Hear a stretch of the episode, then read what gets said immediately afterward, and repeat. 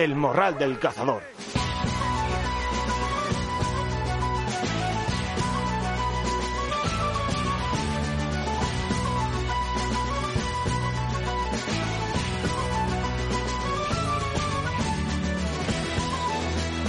Muy buenos días amigos morraleros y amigas morraleras, bienvenidos un viernes más a vuestro podcast cinegético semanal, bienvenidos al Morral número 186 y bienvenidos a este primer programa del otoño 2020, que viene cargadito de muchas ganas de salir al campo, de amigos, de caza y de pasarlo en grande, como siempre hacemos nosotros en el campo, pero que hay que ver cómo se presenta porque ya veis cómo está la situación con el tema del coronavirus.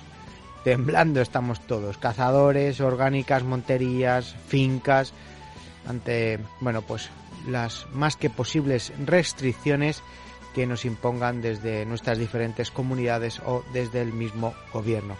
Pero bueno, mientras tanto, mientras nos dejen salir al campo, bien, vamos. Por cierto, ahora se me viene a la cabeza, eh, todos aquellos que por el mes de junio se llevaban las manos a la cabeza y ponían el grito en el cielo cuando la federación anunció que suspendía todas las competiciones por precaución y porque no se sabía cómo iba a evolucionar este virus. Bueno, pues creo que hay que darle enhorabuena a la federación por la decisión tan acertada que tomó en su momento, con mucho riesgo, hay que decirlo, porque era demasiado pronto, era mi opinión también, la de que era una decisión que se estaba tomando demasiado pronto, pero decisión acertada viendo cómo estamos eh, y viendo lo que puede venir. Así que, en fin, eh, decisión bastante acertada y cosa que me alegró porque, bueno, pues creo que hay cosas bastante más importantes que las competiciones dentro de la caza en este momento. Y dicho esto, bueno, pues espero que estéis disfrutando de esos recechos a los venaos, que las lluvias de la semana pasada eh, han puesto la berrea como una olla express y al campo, bueno, al campo le ha dado un color que, que, que es que no puedes dejar de mirarlo, la verdad. Y si empieza ya a mezclarse con esos colores ocres del otoño, que es una auténtica pasada. Y bueno, ¿qué os he preparado para hoy? Pues en primer lugar, como siempre, las noticias de la semana de la mano de, del portal CazaWorld y a continuación nuestras tertulias morraleras. Hoy dos, la primera estrenando sección, estrenando el almanaque del cazador, donde os vamos a acercar productos y artículos para el cazador y para cazar de la mano, siempre de profesionales y bueno, pues de personas y cazadores que saben de lo que hablan. Y hoy lo vamos a hacer de la mano de la marca Soloñac y de Javier Solsona, experto en recechos eh, de la marca Soloñac, que nos va a acercar los modelos de visores, eh, ópticas y las diferentes gamas en prismáticos y catalejos que disponen en la marca. Así que si alguno está pensando en cambiar o adquirir alguno de ellos, tanto si es un prismático, como si es un visor, como si es un catalejo, os recomiendo que no os perdáis la charla. Y en segundo lugar, hablaremos con un buen amigo del Morral. En nuestra segunda tertulia nos va a acompañar Juan Pablo Esteban, al que muchos conocéis por las redes sociales como Juan Lobón, con el que vamos a hablar de la caza menor, de caza mayor, de esperas, de naturaleza, de gestión, de conservación, de relevo generacional y de cómo ha cambiado el mundo de la caza de unos años ahora. Así que Espero que sea de vuestro agrado y sin más nos vamos a las noticias.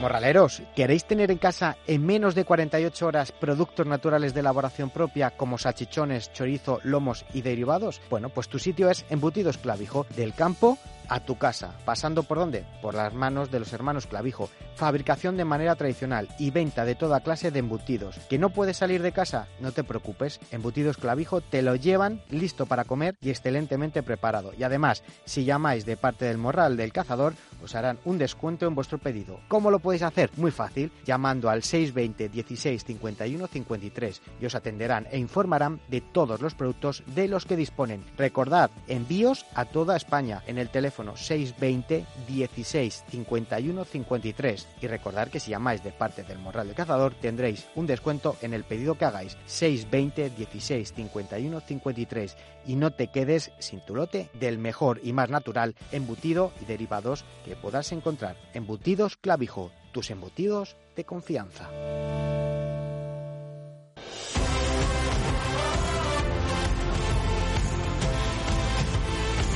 Y vamos ya con las noticias más importantes de la semana y lo hacemos, como siempre, de la mano del mejor portal de caza, el portal CazaWorld, el mejor portal donde estar informados de la actualidad cinegética y donde vamos a encontrar reportajes de análisis de artículos y productos de caza y los mejores vídeos de reportajes de jornadas de caza, de documentales diría yo, porque están grabados con un gusto y una delicadeza que no todos los portales lo tienen.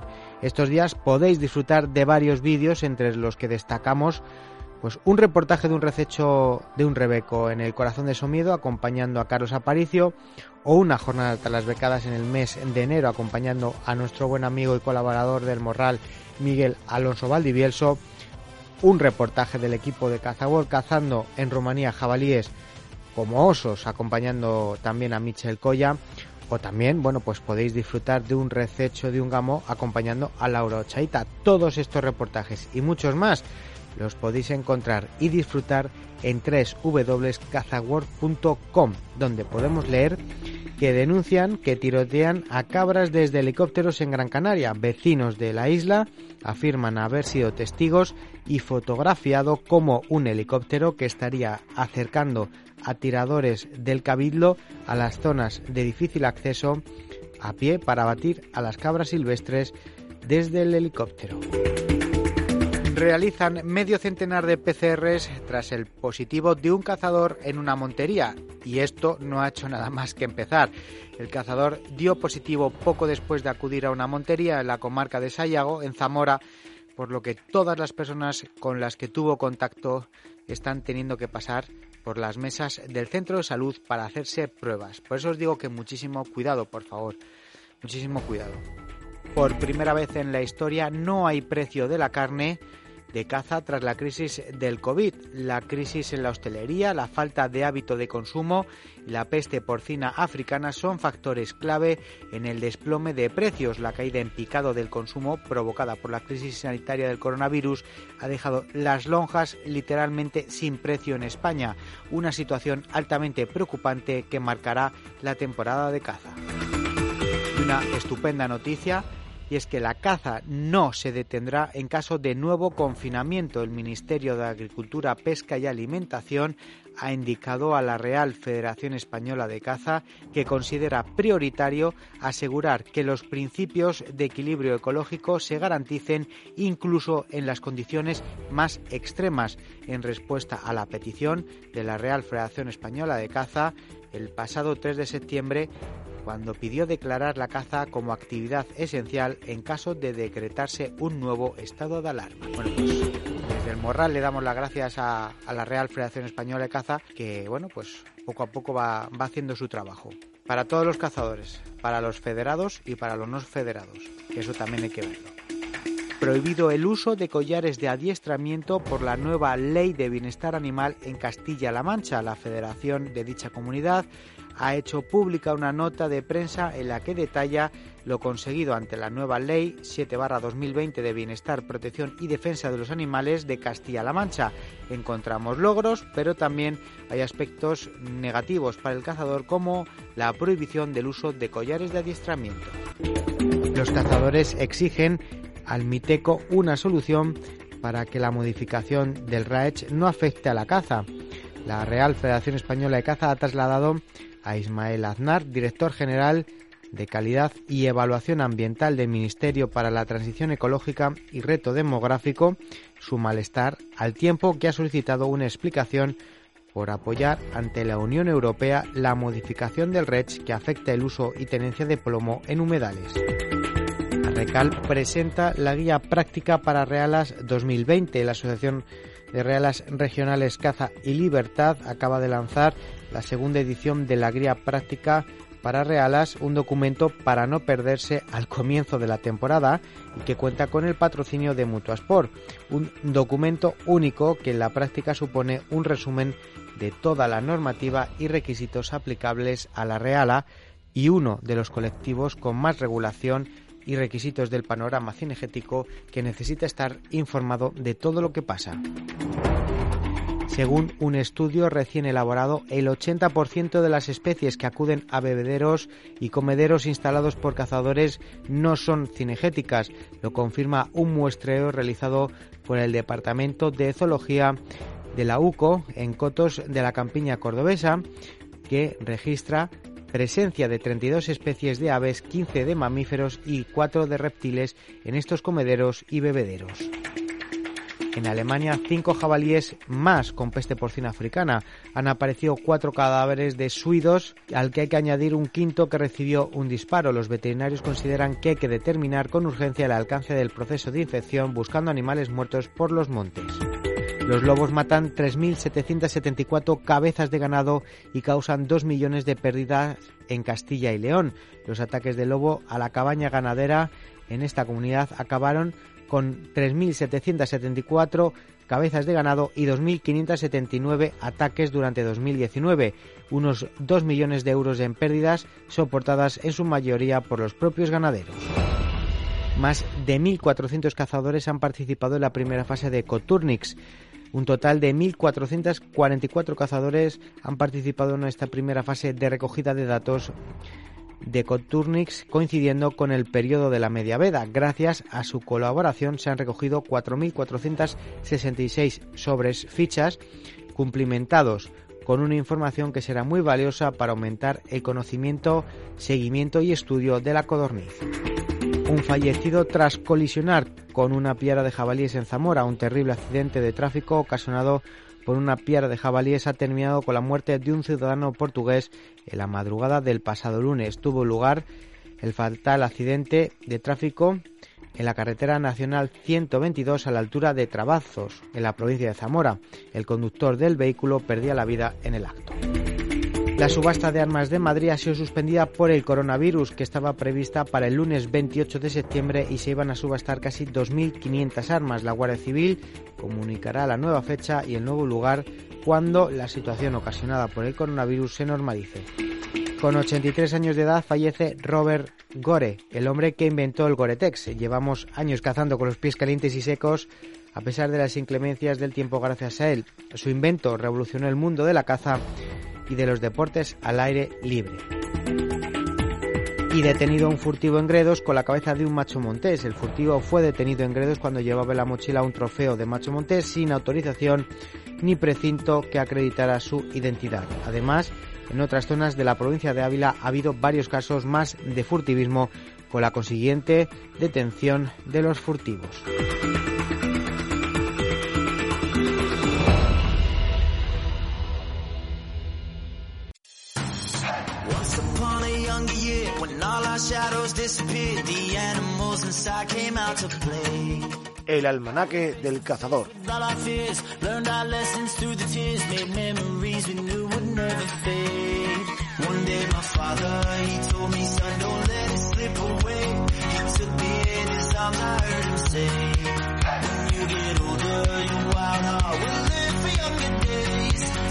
If ever you're afraid. He said one day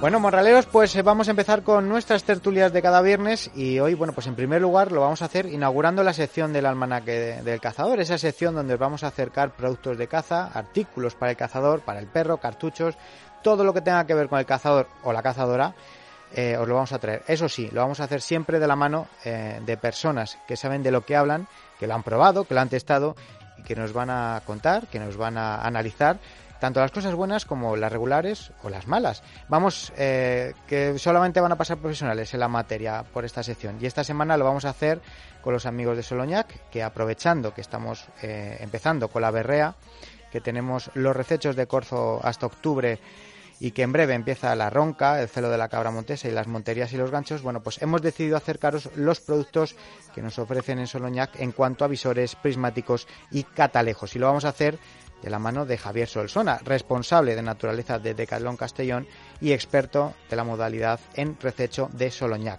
España. Y lo que es más importante, que es cazador y sabe de lo que nos va a hablar. Javi, muy buenas y bienvenido al Morral.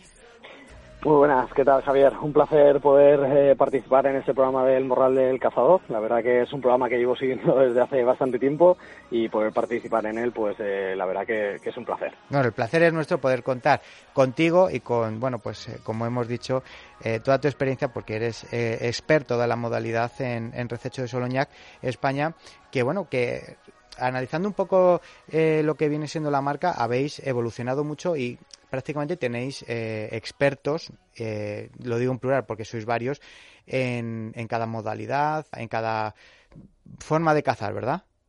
Así es, eh, al final nosotros lo que queremos es que llegar a la mayor profundidad posible en cada una de las modalidades de caza. Hoy nosotros en España distinguimos por encima de todo siete modalidades, eh, ya sea tanto de caza menor como de caza mayor o incluso como, como tiro deportivo, tiro al plato. Y entonces, pues eh, nosotros eh, creemos que quién mejor que una persona que está obsesionada con, con las batidas, por decirlo de alguna forma, eh, nos va a ayudar, nos va a aconsejar, nos va a aportar eh, pues eh, todo lo necesario para, para esta modalidad de caza. Entonces, eh, lo que nosotros hemos creado es un, un equipo donde hay una persona que se centra muchísimo en una modalidad de caza, que no quita que, que practique otras, pero que sobre todo pues su, su pasión por encima de todo pues eh, sea una modalidad en concreto. Yo en mi caso pues es la, la caza de rececho, eh, la cual pues llevo practicando un montón de años, ya que pues desde mi padre a mis tíos pues eh, me lo han transmitido así. Mm. Eh, luego, pues eh, trabajé de guía y guarda de caza mayor eh, para una orgánica durante muchos años y finalmente, pues eh, terminó contratándome de Calón en este caso y, concretamente, pues Soloñac. Claro, yo creo que vuestra clave es eh, esa cercanía y es ponerse en la piel del cazador, independientemente del poder adquisitivo de este, que yo creo que es algo muy importante y que yo creo que desde el sector cinegético se valora muchísimo.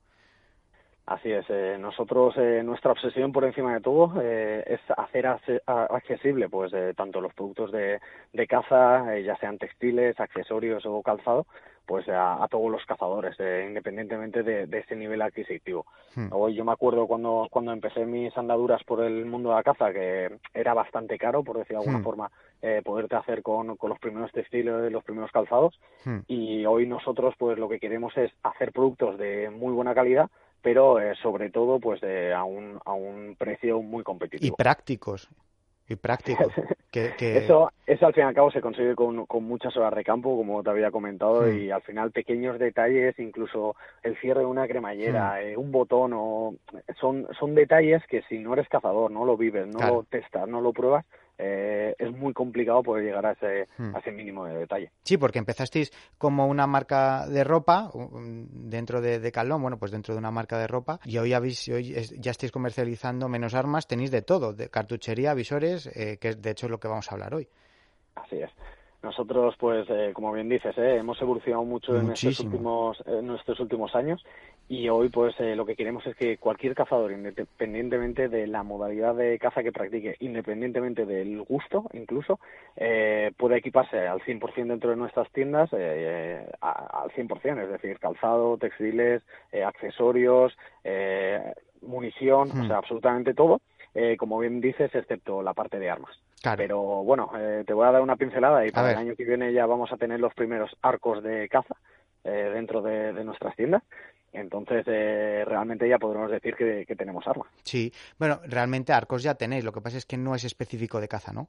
Correcto, los que tenemos son de tiro, o sea, son para, para, para Diana, hmm. pero a partir de este de esta próxima temporada pues ya tendremos arcos de, de caza. Bueno, pues ya, ya nos lo presentaréis. Hoy de momento nos vamos a quedar con, con los visores por lo que comentábamos en, en, en la presentación, que está vamos, en plena en plena berrea y tenemos en ciernes la ronca, el, eh, la cabra montesa, los recechos de cabra y las batidas y monterías, que lógicamente, bueno, pues eh, yo creo que la gente es, a lo mejor es un buen momento en el que eh, tiene pensado mirar algo, bueno, pues a ver si nosotros le podemos dar un poco de luz. En cuanto a visores, cuéntanos un poquito. ¿Cómo, ¿Cómo habéis evolucionado en el tema de los visores y qué es lo que podéis ofrecer? Muy bien. En el mundo de la óptica, en el mundo de los visores, pues eh, la verdad que empecé, hemos empezado hace poquito, hace apenas cuatro o cinco años que, que comenzamos la andadura en, en, en, esta, en estos accesorios. Hmm. Y hemos empezado tan tarde eh, porque hoy eh, creemos que, que necesitamos sacar una muy buena calidad dentro de unos visores, pero sobre todo a un precio accesible, que es lo enlazándolo con lo que estamos hablando anteriormente. Mm. Hoy creemos que, ostras, eh, sacar visores de muy alta calidad eh, es relativamente, entre comillas, eh, sencillo, pero claro, el precio se nos dispara.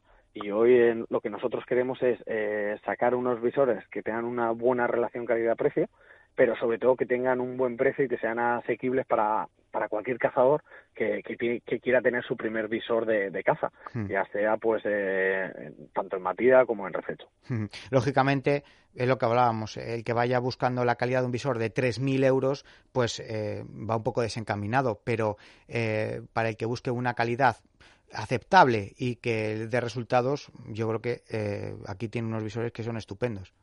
Así es, eh, nosotros eh, lo que queríamos es eso, eh, sacar buena calidad, pero sobre todo a un precio súper competitivo, porque, ostras, cada vez más hay más caza mayor, cada vez más hay más afición hacia la caza mayor, ya sea tanto en batida como en refecho, cada vez hay más cazadores de caza mayor, entonces queríamos pues sacar unos visores que, tengan buena calidad, pero sobre todo que, sean asequibles para cualquier bolsillo. ¿Cuáles son las gamas que tenéis, los tres visores que disponéis en Soloñac? Mira, nosotros eh, hemos sacado tres visores, eh, uno más eh, enfocado hacia la caza de refecho, ¿vale? Es un visor 312 por 50. Mm. Luego hemos sacado otro más enfocado hacia la caza de batida, toda la zona más norte, más de Cataluña, incluso Comunidad Valenciana, mm. donde utilizamos un visor 1.4 por 24. Sí, ese es puro de batida, sí Correcto. Y luego hemos sacado uno mixto o para más montería, para, para un poco más polivalente, por decir de alguna forma, que es un visor uno y medio, eh, 6 por 42. Hmm. Entonces eh, creemos que con estos tres visores eh, podemos cubrir pues prácticamente todas las necesidades de, de, cualquier cazador.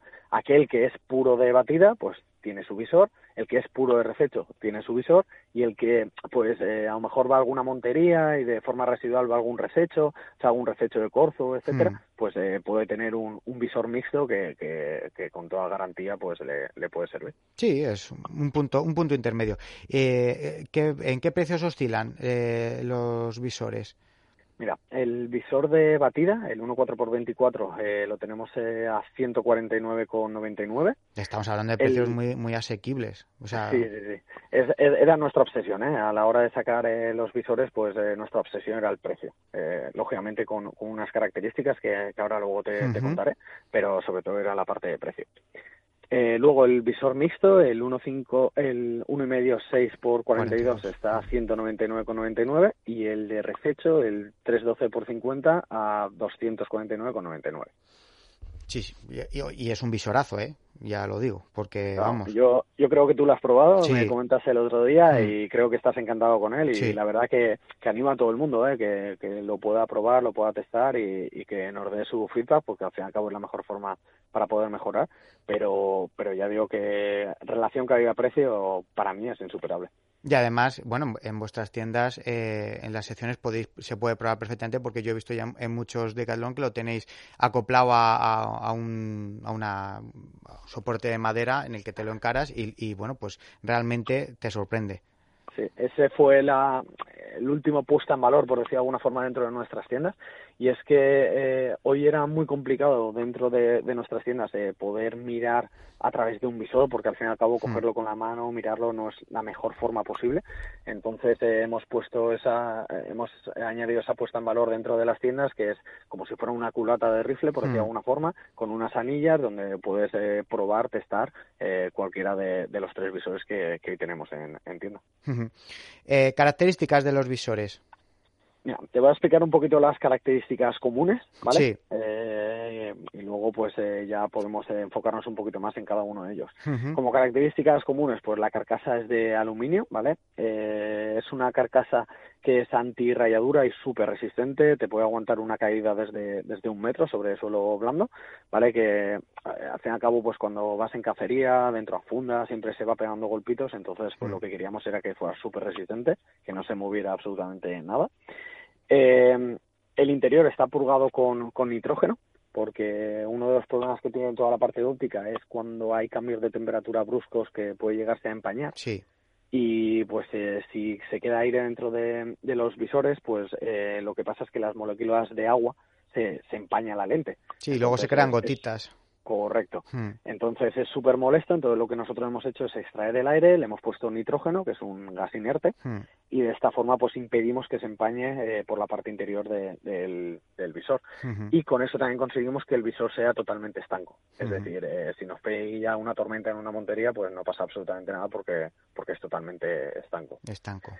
Luego, pues eh, a nivel prisma, es un prisma PAC 4 que- con, con el tratamiento full multicapa, que lo que te da es una grandísima transmisión de luz, eh, alrededor del 80%, eh, y sobre todo mucha nitidez. Yo lo que más destaco, y cuando comento con cualquier cliente, cualquier cazador, lo que más destaco de los visores es la nitidez, la claridad que, que puedes llegar a verlo. Y de hecho, la primera vez que miras a través de él, pues eh, es lo que más te llama la atención. Sí, yo Ah. creo que es uno de los puntos más importantes, sobre todo, bueno, pues en esos recechos a lo mejor a primera hora de la mañana o a última hora de la tarde, en los que precisamente necesitas eso. Y cuando, bueno, pues eh, aparte lle- eh, llevan la, la retícula iluminada, supongo, ¿no?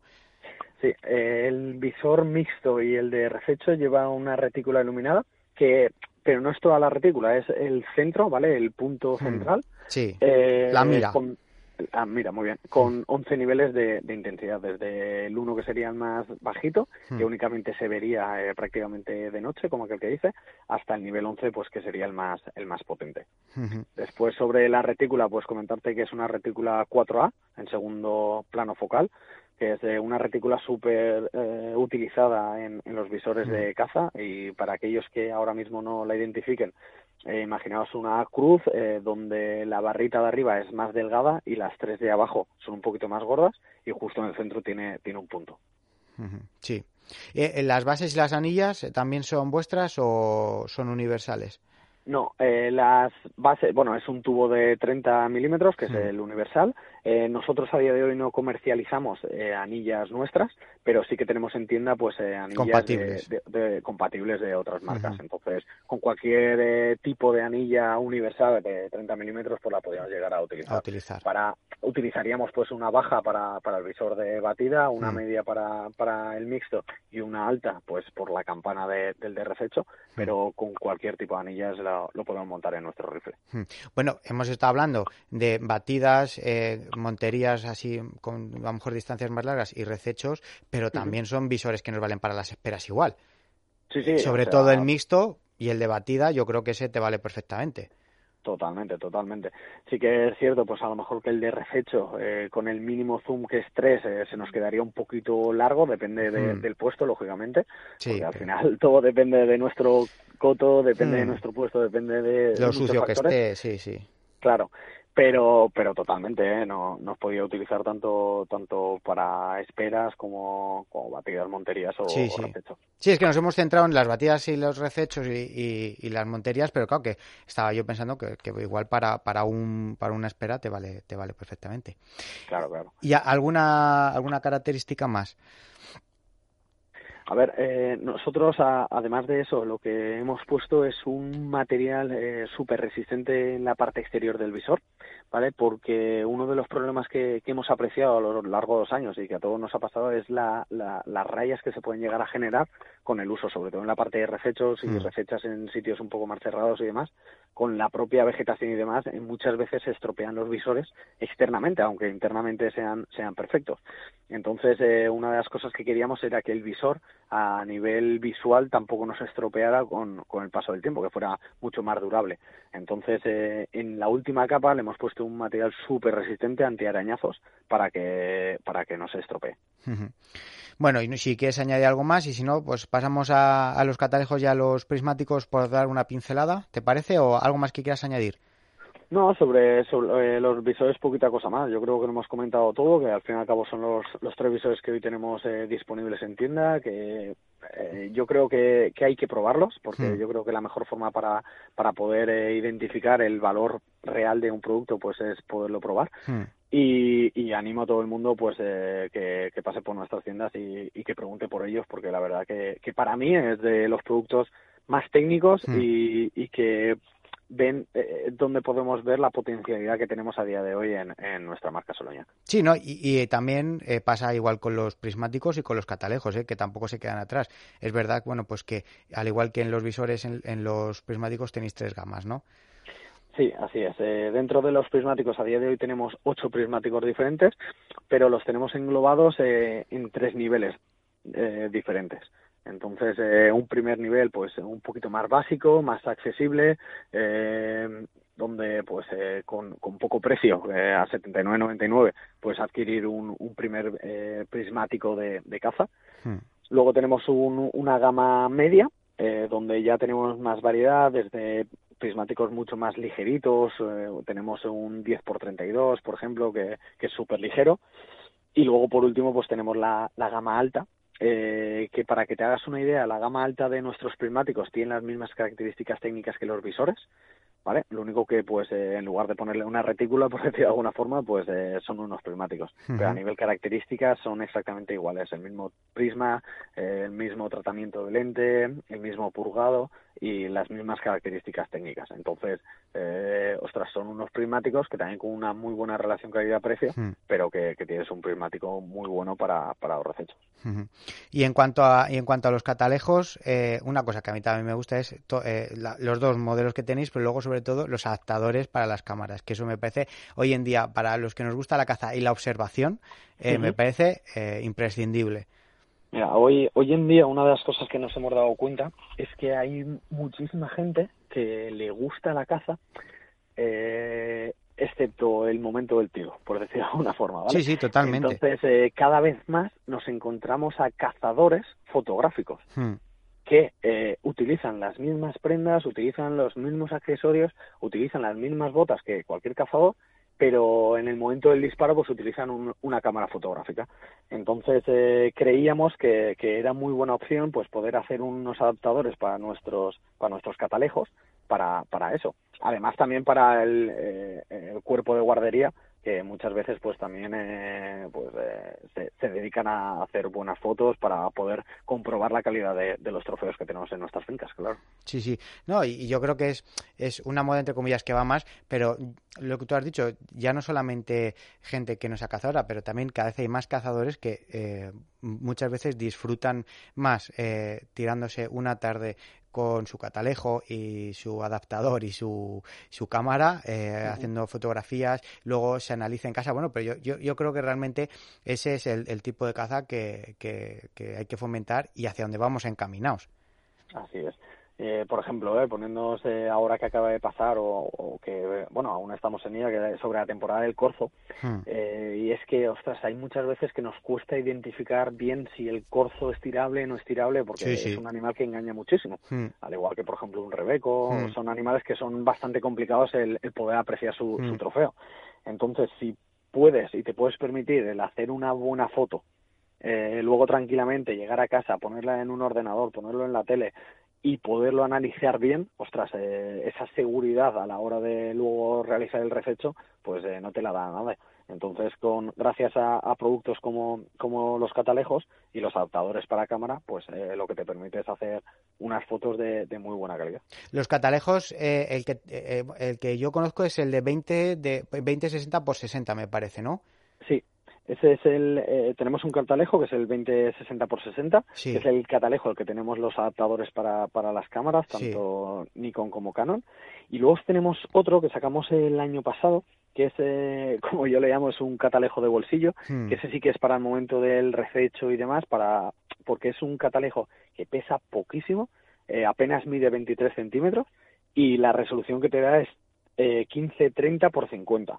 Muy Entonces bien. es un catalejo que Mm. tiene muchísimo zoom, que tiene muchísima transmisión de luz, pero que no pesa absolutamente nada, apenas medio kilo, y que apenas mide 30 centímetros. Entonces eh, el problema que nos habíamos dado cuenta con los catalejos es que por norma general son muy grandes y cuando Mm. haces un rececho de alta montaña, Mm. un rebeco, una cabra montés, tienes que llevar tantos accesorios dentro de la mochila y además un catalejo grande y pesado por norma general, Hmm. pues nos resultaba bastante complicado.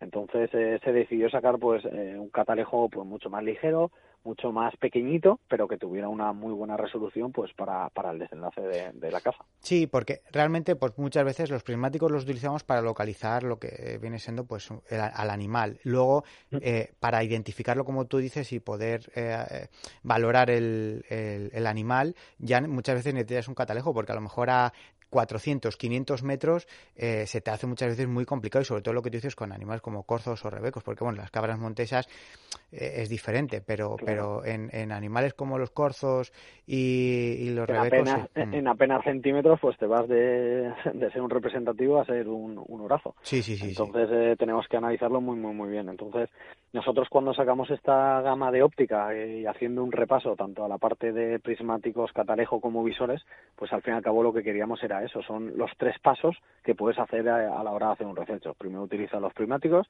luego pasaríamos, en el momento que tienes localizado el animal, pasaríamos a los catalejos para poder identificarlo bien y por último pues utilizaríamos el, visor.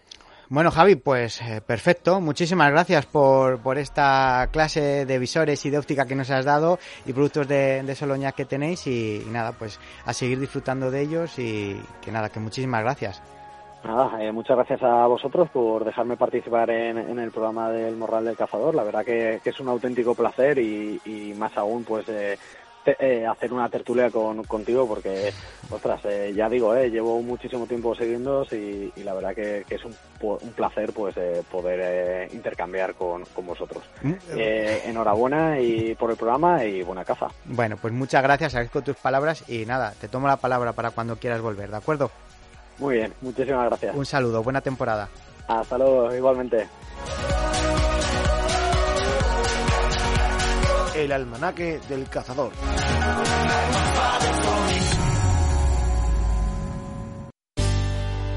Buenas, somos Asmaría La Gacela, eh, estamos en Ávila, en Paseo San Roque 31, nos dedicamos principalmente a la caza, a la pesca, a la hípica. Nuestro teléfono de contacto es el 639 60 10 93 y nuestro WhatsApp es el 65869 3101. Estamos a su disposición tanto en tienda como por teléfono, como en nuestra web armerialagacela.com, como en Facebook e Instagram. Muchas gracias a todos y les esperamos.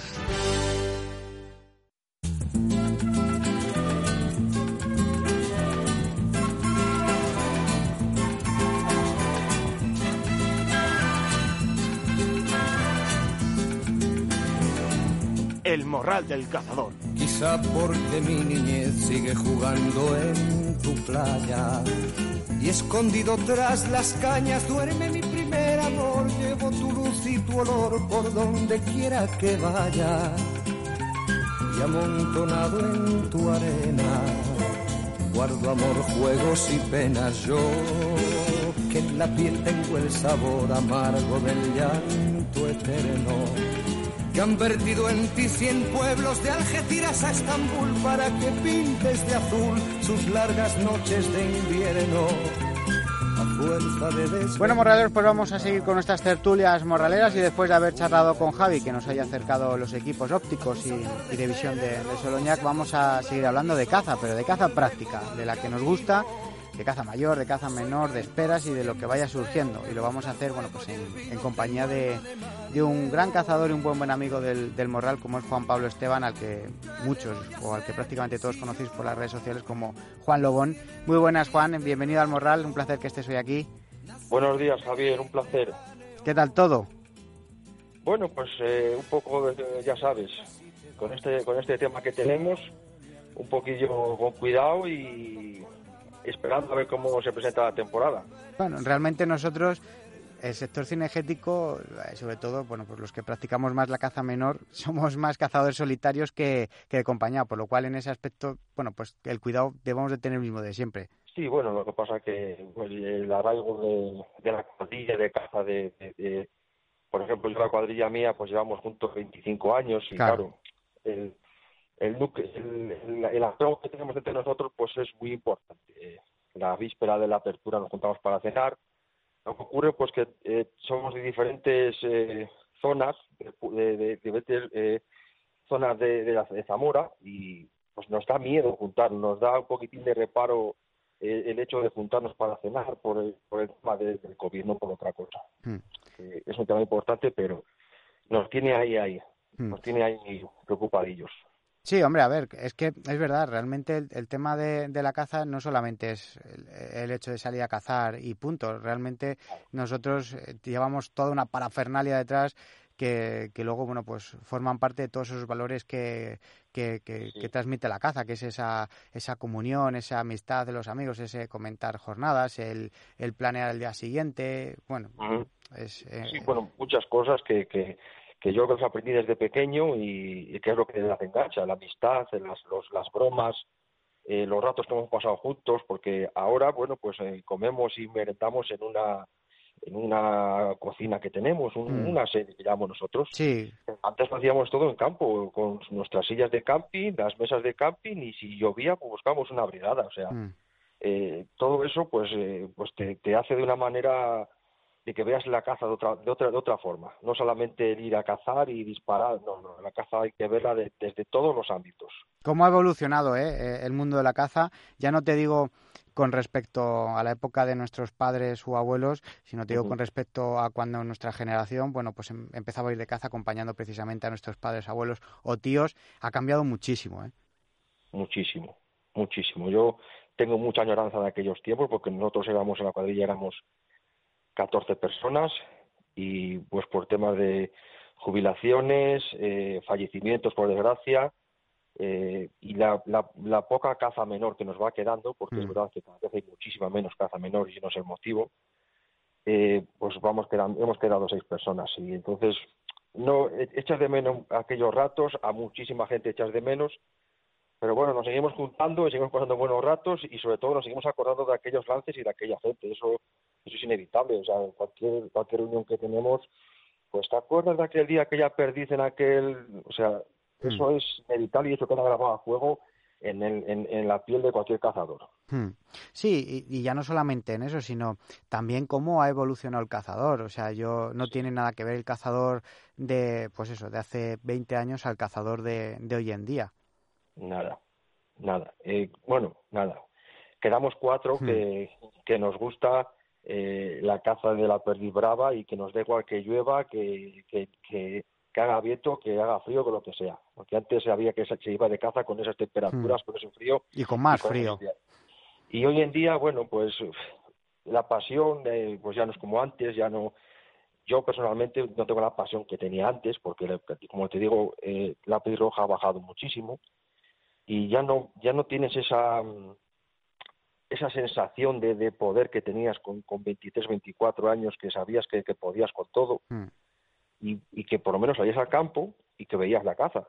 Mm. Pero es que ya llevamos cuatro o cinco temporadas que, que, esto es una catástrofe. Esta temporada parece ser que se ve mucha perdiz. Es lo que te iba a preguntar, que cómo, cómo se presenta la temporada. Yo he visto bandos muy grandes, muy grandes de perdices. Eh, llevo toda la media veda, incluso durante todo el confinamiento, que fui inafortunado, hmm. que pude salir, de, pude salir de casa casi todos los días. he visto muchísima caza. ¿Has salido por tu trabajo o por uno de tus trabajos que tú te dedicas al tema de, hacer leña? Entonces, bueno, pues lógicamente tenías tu permiso, porque ya sabes que aquí la gente enseguida empieza a hilar y dice, ¿cómo? ¿Qué te ha salido en el confinamiento? yo tenía, tenía mi permiso, me di de alta en las ciudades forestales, o sea, coticé mi o sea, todo, todo, todo. Y, y se ven muchas perdices, se ven polladas que yo no he visto nunca. El problema es que a lo mejor es una pollada de 30 pollos o un bando de 30 perdices, ya son bandos, hmm. pero a lo mejor es el bando que tienes en, en, ese, en ese contorno, en ese paraje. Cuando antes en ese paraje a lo mejor había dos o tres bandos. Hmm. Otro problema que tenemos es que hasta que no pase la sementera, no sé, yo aquí en mi pueblo no podemos hablar, porque eh, yo no sé si es la semilla blindada, si es algún producto que le echan al campo. Eh, ahora ves bandos de perdices, ves muchísimas perdices, pero cuando llega la temporada de caza... Se las come la tierra, sí. Se retrasa todavía otros dos fines de semana, o sea, hasta mediados de noviembre no abrimos, ya no están las perdices, o sea, han desaparecido y nadie las ha cazado. No hay depredadores para que las hayan, para que las hayan cazado, porque dos bandos o tres bandos de perdices, un depredador no los esquilma en, en, en un mes, o sea, es imposible, a no ser que, no sé, bueno, es, algo que hemos hablado ya otras veces, el tema de eh, lo que tú dices, eh, las semillas blindadas y luego, bueno, pues todos los productos que a lo mejor se echan para que todas esas semillas, eh, si no son todas, sino la mayoría, bueno, pues sean, sean fructíferas en un futuro. Si no, pues para ellos el beneficio está ahí. O sea que realmente mm. yo creo que es una mezcla de todo el, que, el que no se haga el control que se hacía antes de depredadores, bueno, pues yo creo que es una mezcla de todo, es una mezcla de todo, porque lo que tú dices, presión de la escopeta no la hay en hasta que no se la empieza a cazar, o sea que... No, hombre, antes a lo mejor siempre había uno que la media veda le pegaba un tiro a una perdiz, tal y Mm. cual. Pero yo creo que, ahora- mira, yo creo que esta media veda del pueblo, digo que salió a cazar he sido yo. O sea, eh, porque a mí me, me gusta, me, no sé, este año ha sido un poco raro y decidí volver a, a salir a cazar a la media veda y la verdad es que es una media veda fantástica. Y ¿Qué tal se ha dado? Bueno, tú, eres, tú que la- para la gente que no te conozca, eres de la zona de Zamora, ¿verdad? Sí, sí. Y he visto, he estado todos los días en el campo, o si no todos los días al 80%, porque mi trabajo me lo permite, a lo mejor estar las dos primeras horas de caza por la mañana, este tiempo que, que- que se hace de día muy pronto, y he visto bandos terribles, he visto muchísima caza, o sea, he, he disfrutado como cuando tenía 20, 21 años. O sea, he sido una media veda impresionante. No, no en tema de codorniz, porque eh, a corrida aquí hace mucho que dejó de venir, Aún así conseguí hacer mis dos docenas de codornices, pero en cuanto a paloma ha sido, Hmm. no le decía a la gente las que llevaba, las que había matado y, y la gente se hacía cruces. Sí, sí, sí, pero yo creo que es en general, o sea, el tema de la torca yo creo que ya en algunas zonas es incluso hasta plaga, porque es que hay, hay muchísimas en... Sí, Y- pero es que este año ha habido incluso tórtolas, porque yo mucho, eh, me pasa que el primer día que salió la tórtola, eh, me, me coloqué en un girasol, en, la- en la- en un paso de un girasol, porque en el girasol no, no, No te- aparte que me parece que no se puede, Hmm. no es bueno ponerte, porque si las tienes en un girasol en el comedero, la tórtola lo que hace es que se cambie de comedero. Entonces te pones en el paso, y creo que había, tirado cinco, cinco que había hecho el cupo. O sea, claro, el primer día las tórtolas entran, entran bien, entran bien, Sí, confiadas. desconfiadas, Mm. un tirador malo como yo, pues, pues, pues ya sabes. No, hombre, no, el tiro a la tortola es un tiro difícil. Lo que pasa es que, bueno, sí que es verdad que, a ver, mira, la semana pasada nos decía Fran, que, que es guarda en un coto de Toledo, Sí. que, que la tórtola, que había habido mucha, mucha más tórtola. Lo que pasa es que, por Sí. ejemplo, Fran eh, sí que, bueno, pues se implica mucho y hace siembras dedicadas exclusivamente a, a- a ciem- siembras cinegéticas, nada más que para la caza. Y luego, Sí. bueno, pues ahora cuando cierra la media veda, pues deja a los ganaderos de la zona meter al ganado y, bueno, pues se lo terminan de Sí. comer, ¿sabes? Entonces, bueno, pues Una medida de gestión muy buena, además. Claro, y entonces sí que a mí sí que me comentó que había visto más tórtola que otros años, pero bueno, eh, hay otras, depende de las zonas, o sea, yo creo que Sí. la tórtola en su zona eh, habitual, lo que tú estás diciendo, zona de girasoles, zona en la que tenga eh, sus dormideros, que, que haya estado de toda la vida, zona de paso y tal, la, la tórtola ha, ha habido más. En las zonas, por ejemplo, eh, que yo a lo mejor más me he movido, zona de, de esa, te puedo decir que como otros años o menos. O sea, las mismas que otros años o menos. De hecho, yo no la- ni siquiera las he tirado. Pero yo, depende. También depende mucho de la zona en el sentido de las tormentas, porque las, las, las últimas tormentas le pilló muchas muchas miradas, eh, casi saliendo los pollos y, y machacó muchas miradas. Si te las tormentas van por nubes y a lo mejor llueve aquí y a dos kilómetros queda una gota. Entonces, depende mucho de la zona. Mm. Eh, depende de lo que las moleste, depende del alimento, de, de la tranquilidad, de las tormentas, porque sabes que una tormenta te, Mm, te puede llover aquí, pero sin embargo a dos kilómetros no te cae una gota. Entonces, Mm. si la zona de cría de la tórtola, que puede ser una zona desada, una, una zona de pinares, eh, lo coge una tormenta en, en pleno periodo de cría, pues esa primera nidada desaparece toda, no, no, no sale adelante. mm. Y eso ha pasado en muchas zonas, ¿eh? lo ha pasado en bastantes zonas. Bueno, sí, es lo que hablábamos al principio, que la caza, bueno, no sabemos si de, de estos últimos años, estos últimos años no sabemos si va a ser ya la, la última media veda en respecto a algunas especies. Pues sí, que, que muchas veces, bueno, pues a ver, por eso hay que disfrutarlas y, bueno, siempre siendo respetuoso y cumpliendo con la legalidad. Otra cosa que yo tampoco entiendo muchas veces, eh, te ponen de cupo, eh, yo en, Cast- en Castilla y León este año creo que eran, eran cuatro tórtolas, Ujú. eran cuatro tórtolas. Sí, Bueno, sí. eh, la gente se volvía loca por colgar en, en las redes sociales el cupo de las cuatro tórtolas. O sea, que, que tengas de cupo cuatro tórtolas no significa no significa que, que tengas que subir la foto con las cuatro tórtolas. O sea, que si matas Sí. una, que también puedes subir la foto, me refiero. O sea, la gente estaba cumpliendo con la legalidad, cumpliendo con la... Oye, también cumples con la legalidad eh, mostrando la foto de una, matando una. Sí, sí, ¿Sabes vamos. eh, yo es que esto de los cupos no, no lo entiendo mucho. Lo, lo- lo respeto, lo, lo, pero, no, lo- pero no lo puedo entender porque no es, no- es normal que Castilla cuatro tórtolas eh, desde el día desde el día 25 hasta el día 20. En Castilla-La Mancha creo que eran cinco desde el día 20, me parece, de, de agosto hasta no sé qué fecha. O sea, Dos, eran dos no. fines, dos fines de semana, eran. Sí. Los dos centrales, igual que, igual que la Comunidad de Madrid. En Madrid eran, no, ahora ya no me acuerdo, no sé si eran cuatro o cinco el cupo también. Y eran pues eh, los dos fines de semana en medio. Y luego en Andalucía, por ejemplo, era igual, pero nada más que hasta las eh, de, 11, de 10 o, por la mañana hasta las 12 de la mañana, algo así, era uno con unos horarios, o sea, ya no solamente eran cupos, sino que también eran horarios. Sí, unas cosas, unas cosas muy raras. Eh. Pero, no sé, yo también pienso como tú, que, que puede que sea el último año que hacemos la tórtola y es una, es una pena porque un romántico como yo y un, es que a mí me tienen enamorado las, las tórtolas. Yo eso de ver el zigzagueo de las tórtolas, incluso cuando, me acuerdo este año cuando estaba de espera en el mes de, junio, así, cuando nos, por fin pudimos ir de espera, que yo ya tenía esta fiebre por no poder ir de espera, yo las veía entrar, las veía pasar y las sentía arrullar y es que, mm. mira, ya solo con eso ya me venía contento para casa, porque estaba viendo muchísimas tórtolas este año, mm. porque es que yo entiendo mucha gente que ha estado en casa estos eh, estos tres meses que estuve en casa, vale, pues que yo estuve este, todo el confinamiento estuve en el campo y yo veía crecer la hierba y es que ha sido un año espectacular, espectacular.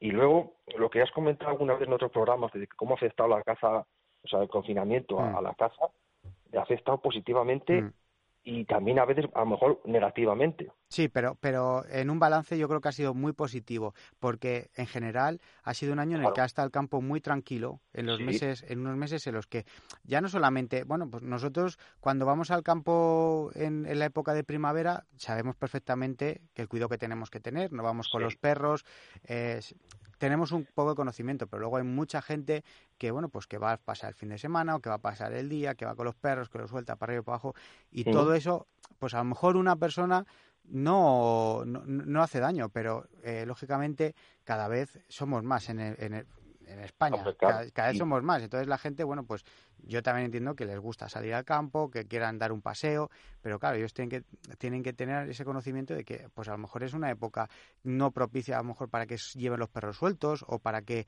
eh, se, se, hagan fiestas en, el campo, ¿sabes? Porque es lo que, que este año yo creo que es lo que se ha beneficiado de lo que tú estás comentando. Hombre, pues y además tiene en cuenta que eh, tú imagínate tres meses sin que en el campo hubiera un rastro de una persona, porque claro, si estábamos de espera, si hubiera sido un año normal, entre esperas, entre zorros en madriguera, ir a, ver los corzos, ir a ver los cebaderos, o sea, está el campo lleno de rastros, pero es que ha habido dos meses y medio, tres, que no ha habido un rastro de un ser humano en el campo, y claro, y no ha habido eh, eso, esa, ese tipo de gente que se llaman cazadores que están de espera, y lo primero que entra a la siembra que asoma los hocico de una siembra, pues lo sacó en el tiro. Y le digo que sea una hembra con rayones, una hembra preñada, la patriarca de una piara o lo que sea. Entonces, todas esas hembras de jabalís y esas camadas se han salvado todas, mm. todas. Incluso muchísimos corzos que a lo mejor hubieran sido abatidos de una forma pues eh, equivocada, se han salvado muchísimos, mm. muchísimos. Yo, estaba, o sea, yo lo estaba viendo en el campo y estaba haciendo leña y, los zorros allí al lado mío, cosas que no he visto en la vida, ¿eh? los jabalíes igual. Claro, estaban acostumbrados al ruido de la motosierra y yo no me movía de allí, pues eh, yo, sacaba vídeos y, decía, pero ¿cómo puede ser esto normal? Claro, te dabas cuenta que es que no había nadie por el campo, que es que muchas veces decías, como me pase algo a mí aquí con la motosierra, aquí quedo, o sea, aquí quedo, me como para aquí los bichos. Había, había, había, yo notaba un silencio diferente al, que normalmente encontraba en el campo. Porque siempre, yo qué sé, pues escuchabas, era un silencio especial, claro, te estábamos todos metidos en casa, pero quien quieras, siempre había alguien por ahí dando un paseo, lo que sea, y siempre veas algo, pero es que es verdad que se escuchaba un, un, silencio, más silencio de, de, lo normal. La verdad es que yo, ha sido, yo, mira, me quedaba en el campo muchas veces hasta las nueve de la noche, pues eh, pues porque me, me apetecía quedarme allí y disfrutar un poco más de, de ese rato que sabía que iba, que iba a ser irrepetible. Mm. Porque entre la primavera que ha venido, eh, empezaron a llegar tórtolas, ruiseñores, los cucos, o sea, y cuando conoces todos esos tipos de cantos, pues estás, eh, los escuchas y, pues mira, esto es esto, esto es otro, esto, o sea, conoces la, la, la, fauna que tienes alrededor. Mm he visto águilas reales, he visto águilas imperiales, he visto búhos reales, eh, o sea, eh, espectacular, mm. espectacular lo que yo he visto este año, no se lo voy a repetir en la vida. Y en, parte, ojalá que no se repita, porque significaría que seguiríamos con el tema del COVID, pero sí. bueno. te digo que No sabemos cómo va a evolucionar. A lo mejor, mira, Sí. yo siempre digo que el, el- el podcast del Morral es atemporal porque al ser un podcast lo puedes escuchar cuando quieras dentro de un año, pero a lo mejor eh, escuchar este programa dentro de tres meses alguien y, y Mm. estamos confinados otra vez. O sea que no, no estamos, no es- estamos estrenando el otoño en este programa Sí. de hoy. O sea que y no, no ha empezado la gripe, no ha empezado nada. O sea que puede ser que, que eh, en, en un mes estemos no en estado de alarma, pero sí confinados o, o vete tú a saber. Pero bueno. O sea, Cruzaremos los dedos y, y que no y que no nos pase nada y salud para todos. Exacto, claro. eso, eso es lo importante, eso es lo importante.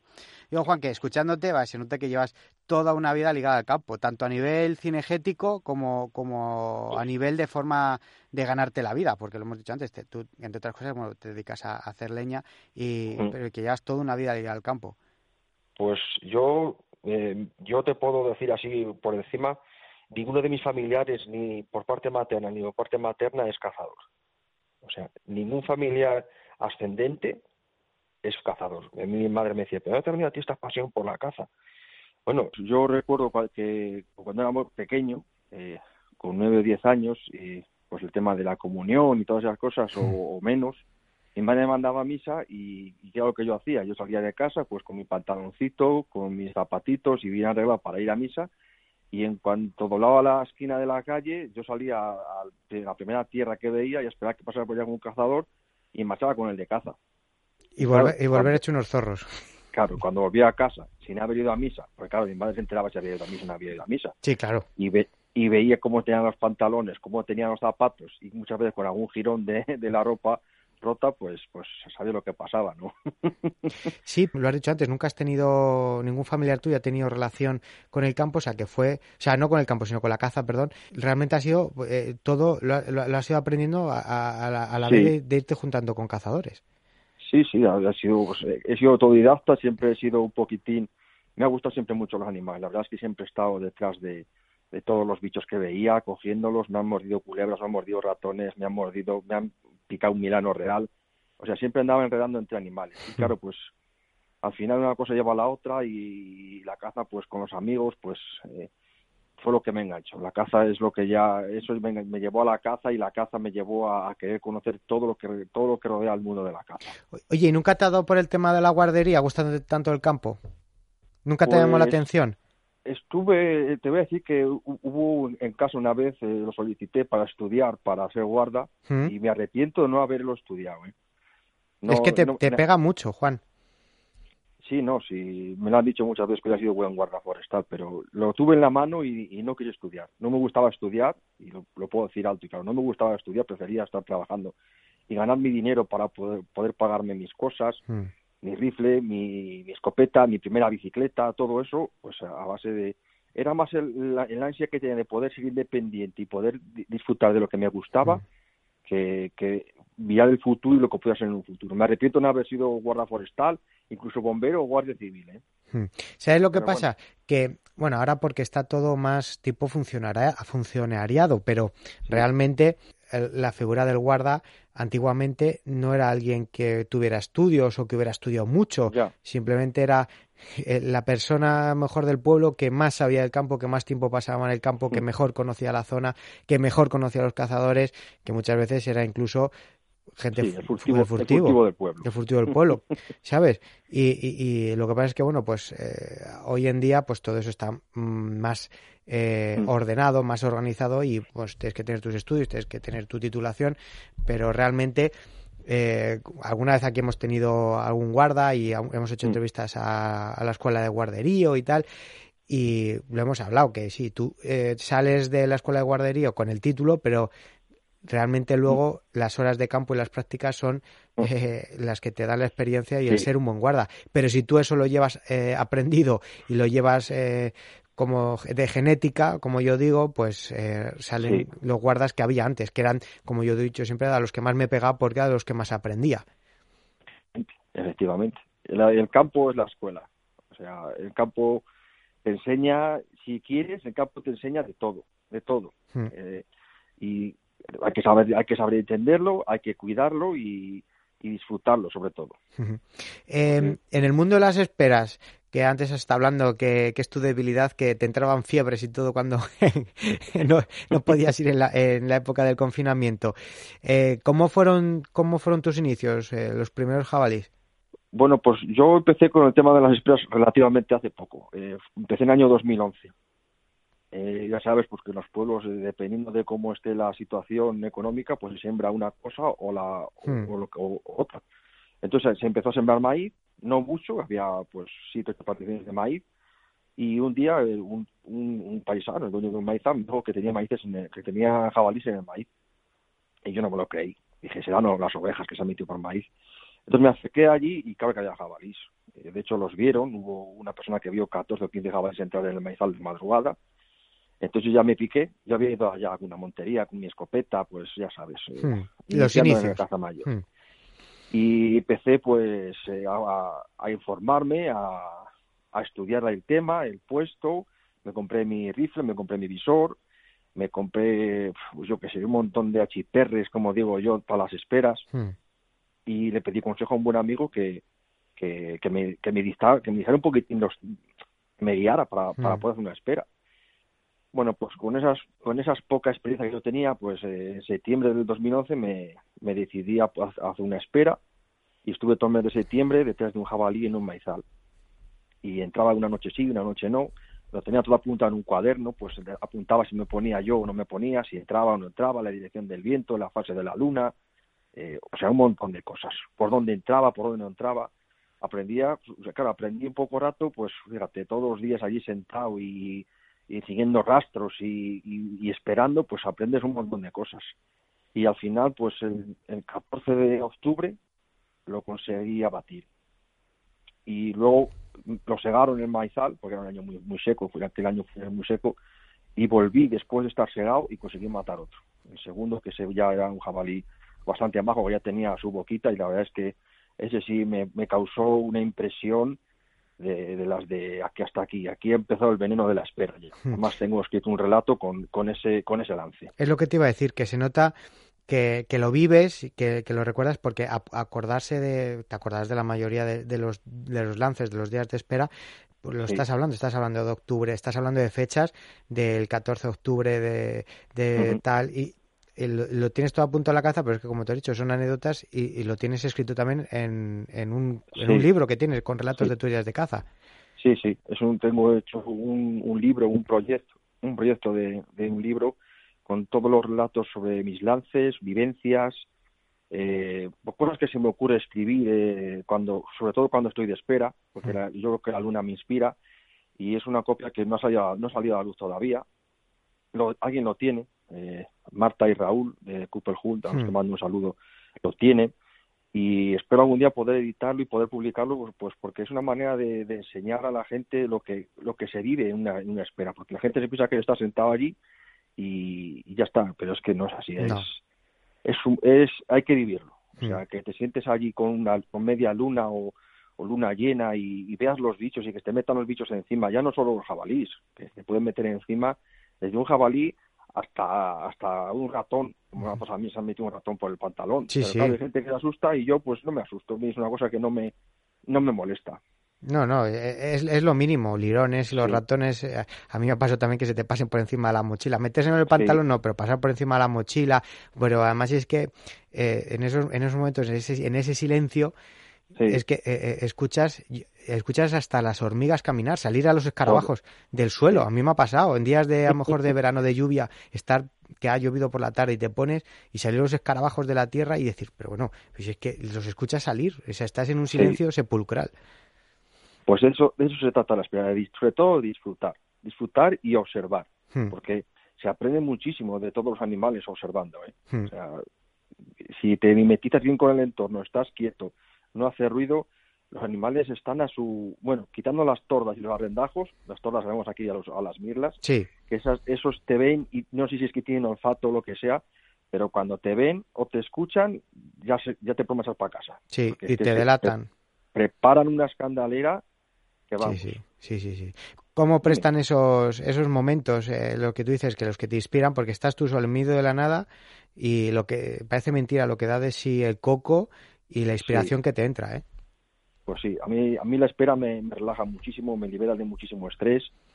Ya solamente el ir a, mi puesto de esperas eh, y estar sentado allí ya me libera muchísimo. Ya vuelvo para casa relajado. Me ayuda a poner mi cabeza en orden. Eh, no sé, para algunos eh, su liberación a lo mejor es, no sé, no te puedo decir. Para mí mi liberación es ir, de espera. O sea, mm. yo ahora mismo lo necesito. Mm. Incluso puedo llegar a decir que a lo mejor es, es ya casi como una obsesión. Pues sí. Es que casi voy, casi, si, me, si me lo permite el trabajo, eh, ya, ya hago yo por trabajar, si algún día hay una luna especial o un día especial que sopla viento en, cierta condición, o veo que está haciendo muy continuamente algún jabalí, ya hago yo por trabajar, eh, no para comer, para hacer mi jornada, sacar el trabajo adelante y marcharme de espera pronto, ¿eh? Hmm. y ponerme de espera, porque es que estoy todo, todo el día pensando en, la espera. Es una, una necesidad, casi. Sí, sí.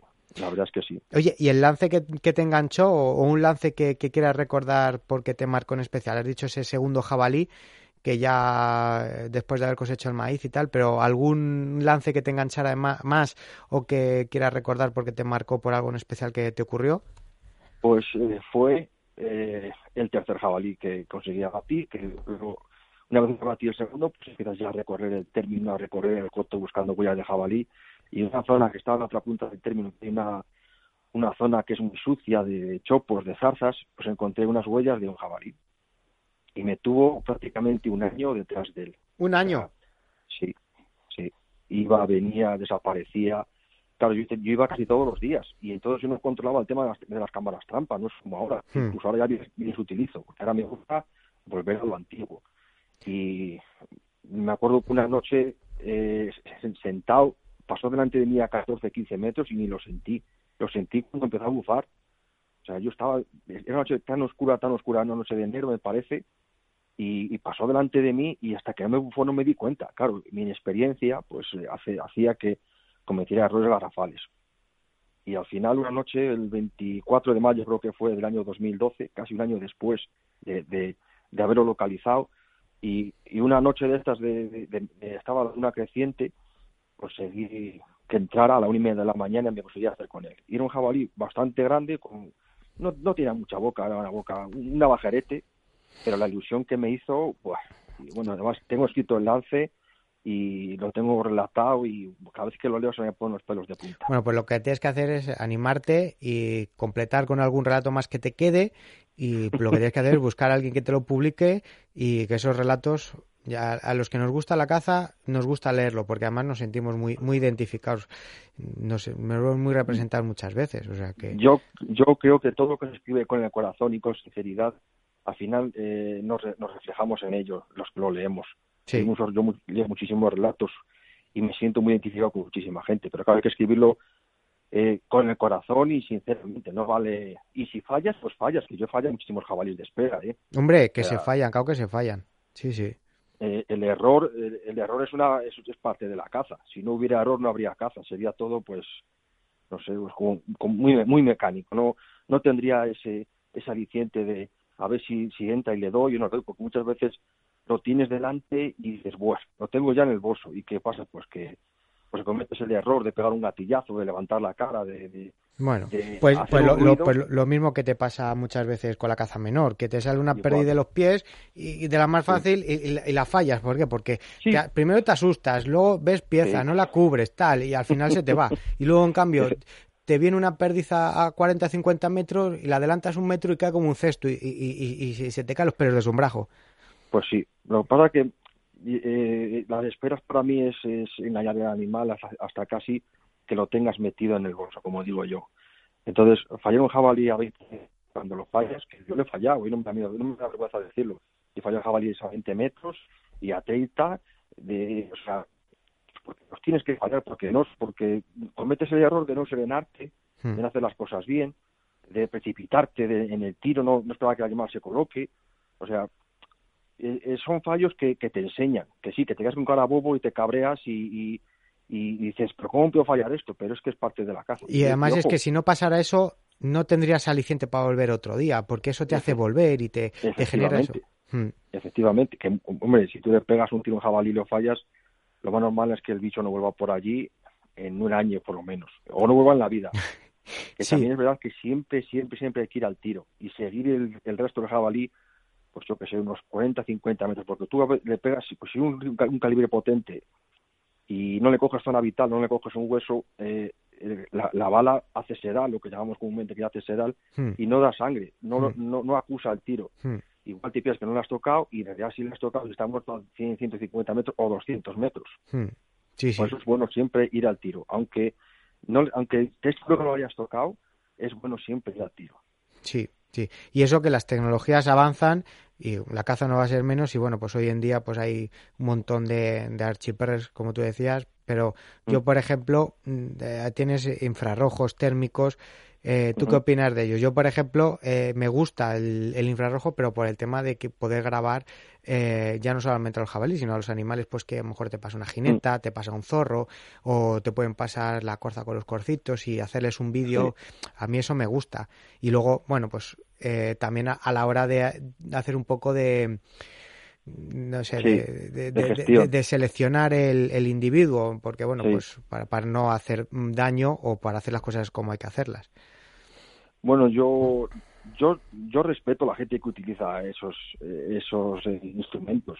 Yo si lo tienen que utilizar para para la gestión, para no cometer el error de matar a una hembra o un macho joven, yo me parece bien. Lo que no estoy de acuerdo es que la gente lo utilice para para llenar el arcón para, o, para dejar la carne en el campo. Yo no lo utilizo porque a mí yo creo que no me hace falta, porque yo, como te digo, las historias las hago eh, a, tiro, a tiro de piedra, como digo yo. A mí me gusta engañar al animal. O sea, ser más visto que él y conseguir meterlo en la plaza a 20 metros, 15 metros. O sea, yo, yo tengo el rifle con el visor pues porque, pues porque me gustaba el rifle. Pero yo puedo las esperas con la escopeta, incluso con el arco si quiero. Hmm. Lo que pasa que, bueno, pues, eh, pues por, por, porque me gusta, por la, la potencia del rifle, la, no sé, luego con el rifle. He matado a uno con la escopeta también, pero es que me gusta que el animal engañarlo, o sea, eh, tenerlo tan cerca que poder olerlo. Y eso, eso si, ya tienes un jabalí cerca a 80, 90 metros, se te acelera el corazón, cuando hmm. lo tienes al lado y, y, le, y lo estás oliendo, lo estás sintiendo, y ves que se para y te mira, porque claro, si te haces la espera en condiciones, eh, la a favor tuyo, no te puedo ver, pero él sabe que hay a, a, a, una instancia que ves el animal que entra, que lo tiene cerca, que, que lo estás oliendo, que lo estás sintiendo, es, es espectacular. El corazón no es que se salga por la boca, es que lo tienes en, lo tienes en la mano el corazón. Sí, ¿no? Y luego, luego también lo que tú dices, que hay que aprender muchas veces a escuchar el campo por la noche, intentar por el sonido, pues saber diferenciar si es un macho, si es una guarra recién parida o si es una mm. guarra solitaria que mucha, o, o, un escudero muchas veces mm. hay que eso es verdad que mm, el uso de la tecnología muchas veces te priva de desarrollar ese sentido, ¿no? Sí, sí, nos estamos volviendo muy muy cómodos en ese sentido y, y las, esperas, las esperas son tanto de día como de noche. Tienes que ir muchas veces de día a vigilar la entrada, tienes que saber interpretar a qué ha podido entrar, si entra antes o después de que, de, que haya llovido, por ejemplo, o, de, o, de, la marea. Incluso hay veces que por la mañana, cuando hay marea, si te fijas un poco, ves el rastro en la marea del, del rocío de la mañana. Sí. Entonces, las esperas son tanto de día como... Es que hay que estudiar el campo de día para poder tener eh, éxito de noche. Sí, sí. Una, una marrana con, con rayones se les oye venir desde la otra punta de, del monte, hmm. porque viene haciendo ruido. Un macho es más difícil. pero claro, el macho te entra y no te enteras muchas veces. si tú sabes que en el cebadero eh, te está entrando un macho, en el momento que, que sientes algo en el cebadero, o sientes las hormilladas en la encina, en el pino, sabes que está aquí. O sea, nada más hay que encender la luz, estar preparado y, y cerciorarte. Claro, si enciendes la luz y ves un, machete, pues apaga la luz y, te tienes que ir para casa, porque como esté el otro cerca, grande cerca, te tienes que ir para casa. Pero a mí ya me ha pasado de tenerlo, de, de, sentirlo y decir, yo creo que está en revolcadero, porque no se ve nada. Muchas veces, si no hay luna, no ves nada. Hmm. Y, y dar la luz y estar en el revolcadero y me quedo mirando con las velas así para arriba y digo, uy, madre, pues si te tengo aquí de frente y estaba yo aquí pensando que era que, que, que, estabas en otro sitio y pues espera, eh, la sangre fría de esperar a que se levantara y cuando empezó a echar a correr pues, eh, pues, pues, disparar y tuve suerte y lo batí pero me la jugó muchas noches ese también ¿eh? ese estuvo muchas noches muchas noches que me menteaba me daba la vuelta por un lado por el otro y al final una noche se equivocó, como suelo decir yo, que se hmm. equivocó y, y, gané yo la partida. Sí, eso, el equivocarse, eso es verdad, que puede, pues, la mayoría de las veces salen, salen victoriosos, pero hay la vez que se equivocan los pobres, normalmente. Sí, bueno, yo, yo te puedo decir que a mí siempre me habían dicho que los jabalíes grandes con luna llena y de día que no entran. Sí, y a mí pues también me lo han comentado, ¿eh? Pues yo te puedo decir que yo el jabalí más grande que tengo, que yo medalla de, medalla de bronce y tuve una, una navaja despuntada, lo maté a los cinco minutos de, a los cinco minutos de ponerme una charca de día, ¿eh? Lo que pasa que, bueno, pues es verdad que, que el agua y, la comida es lo que más eh, perjudica a los jabalíes en el sentido de que pierden el pellejo muchas veces. Hmm. Sí, y luego el celo, el celo también les hace mucho, pero sí, pero sí. sí, que es verdad que el tema de, del agua y la comida Ahora, por ejemplo, en otoño, la verdad es que encuentran más comida mm, porque tienen sus frutos de pues las castañas, eh, las bellotas, avellanas en las zonas que mm. tal y bueno pues hay setas eh, ahí está la tierra blanda y lombrices buscan y tal y es diferente pero en verano sí que es verdad que si les falta comida y agua donde lo tengan allí eh, es, más fácil eso, eso se fijan más se fijan más en verano y ya metido el invierno Hmm. Eh, las escuelas de invierno fijan mucho más a, los jabalíes. Claro, si, si tienes una población de, de, jabalíes bastante considerable, pues tienes jabalíes en el coto, ¿vale?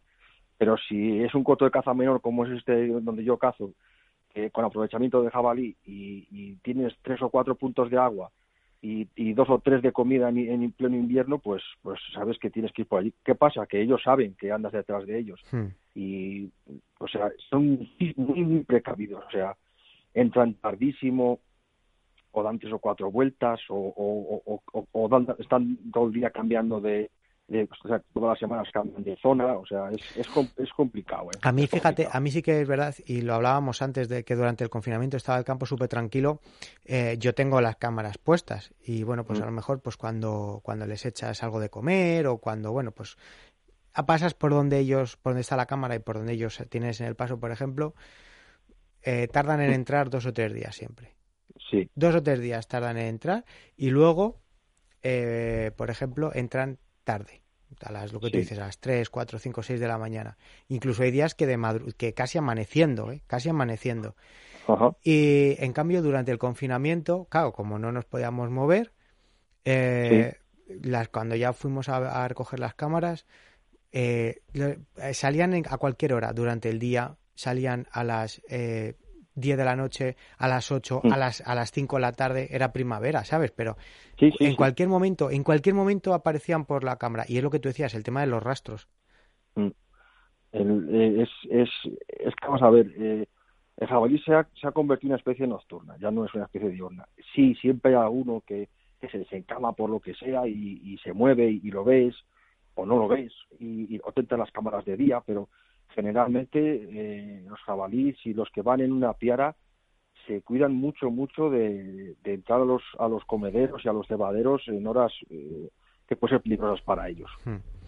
Y más cuando estás yendo todos los días al puesto, ellos si están encamados cerca, pues sienten las puertas, sienten el crujir de las ramas. Eh, pues, ellos no son bobos, ellos saben mucho, saben que le va el pellejo en ellos, en ello. Entonces, eh, se cuidan mucho de, sobre todo los, los, animales que son viejos, que ya tienen experiencia, saben mucho lo que tienen que hacer. Que sí, que siempre hay alguno que se equivoca y, y nosotros tenemos suerte, ellos tienen la mala suerte de, entrar, pero claro, es que le va la vida en ellos. Es que si no fuera así, eh, no tendríamos. Mira que se ve la caña a los jabalíes. Eh. Ya ves. Mira que se ve la caña. Y seguimos teniendo población de jabalí. Altísima. Y haciendo, haciendo una gestión un poco irregular de cómo tendría que ser la gestión de, la, de, la, caza al jabalí. Pero bueno, hmm. a todos nos gusta matar un macho, un macho grandote con unos colmillos impresionantes, pero de vez en cuando habría que matar a alguno pequeño porque, aunque, aunque nos dé pena, habría que matar a alguno pequeño para evitar, eh, sobre todo, daños a los cultivos y, claro, pero es que, sigan creciendo estas poblaciones que, están creciendo de esta manera, porque es que en mi pueblo no ha habido jabalís nunca y aquí ahora mismo todos los años pues se matan, mato, porque soy el único que va, se matan ocho, mato ocho de jabalíes. Entonces, hmm. yo se lo comento a, gente que está jubilada ya de la caza y, no se lo cree. O sea, no se lo cree. Aunque antes ver una huella de jabalí en el corto, bueno. Pues, bueno, era una fiesta cuando matabas uno. Sí, alguno de paso. Pero es que ahora, yo, mira, si, si el, el, que, uno de los que mate este año en primavera, poco de, poco de confinamiento, pues me parece que a, a 250 metros del casco urbano. O sea, que sí, que sí, sí, no. Y es lo que tú dices, eh, no es que te dé pena matar a uno de los pequeños, es que realmente eso es hacer gestión y muchas veces es nuestra labor como cazadores. Eh, porque es que aquí lo hemos dicho muchas veces aquí en el programa, que tú, por ejemplo, estás haciendo una espera por daños y te entra una guarra con, mm, no te digo bermejos, pero ya mm, algo más que bermejos, y tú matas a la madre y no haces nada porque los bermejos se quedan allí en el maizal o en el trigo o donde sea porque ellos tienen comida allí, no tienen nadie que les guíe, que, les lleve a ningún sitio porque te has cargado a la madre. Lo ideal es mm. tirar a uno o a los dos de los pequeños. Efectivamente. De los pequeños que, a lo mejor ya te pesan 30 kilos. Pues oye, pues muy rico para hacer unos chorizos o hacer... Sí, bueno, lo que pasa es que con el rifle, si no andas un poquitín fino... Ya, eso también es cierto, sí. Pues es fácil que no puedas coger nada. Sí. yo, si yo alguna vez alguna vez sí lo he hecho, le he tirado a, la camada, he matado uno pequeño o dos pequeños para, para que se fueran del maizal o del claro. o de los guisantes y mm. la verdad es que se van una temporada, pero claro, al final el hambre pues es el hambre y, mm. acaban volviendo. Pero bueno, cuando vuelven, vuelven al mes y medio ya son más grandes, entonces ya, ya no te da tanta pena, ya no ya parece que no te da tanto reparo y pues vuelves a matar otro y a lo mejor desaparecen del término ya pues yo qué sé, todo Así es. Bueno, Juan, por ir terminando, eh, respecto a tu nick, a tu nombre en las redes sociales, eh, Juan Lobón, eh, supongo que, bueno, supongo no, tiene que ver con, con, el libro de Luis Berenguer del mundo de Juan Lobón, ¿no? Efectivamente. Yo me, identifico mucho con el personaje de, Juan Lobón. No, no, es porque sea furtivo ni, ni nada de eso, es porque la manera de vivir en soledad que él, que él tenía, y él reflejaba y él no querer arrodillarse ante nadie, sobre hmm. todo el tema de eh, que había esa superioridad que había de unas clases a otras. Hmm. Eh, yo jamás me he arrodillado ante nadie, por eso muchas veces tengo tantos conflictos con, hmm. con cierta gente, pero no soy de hincar la rodilla ante nadie.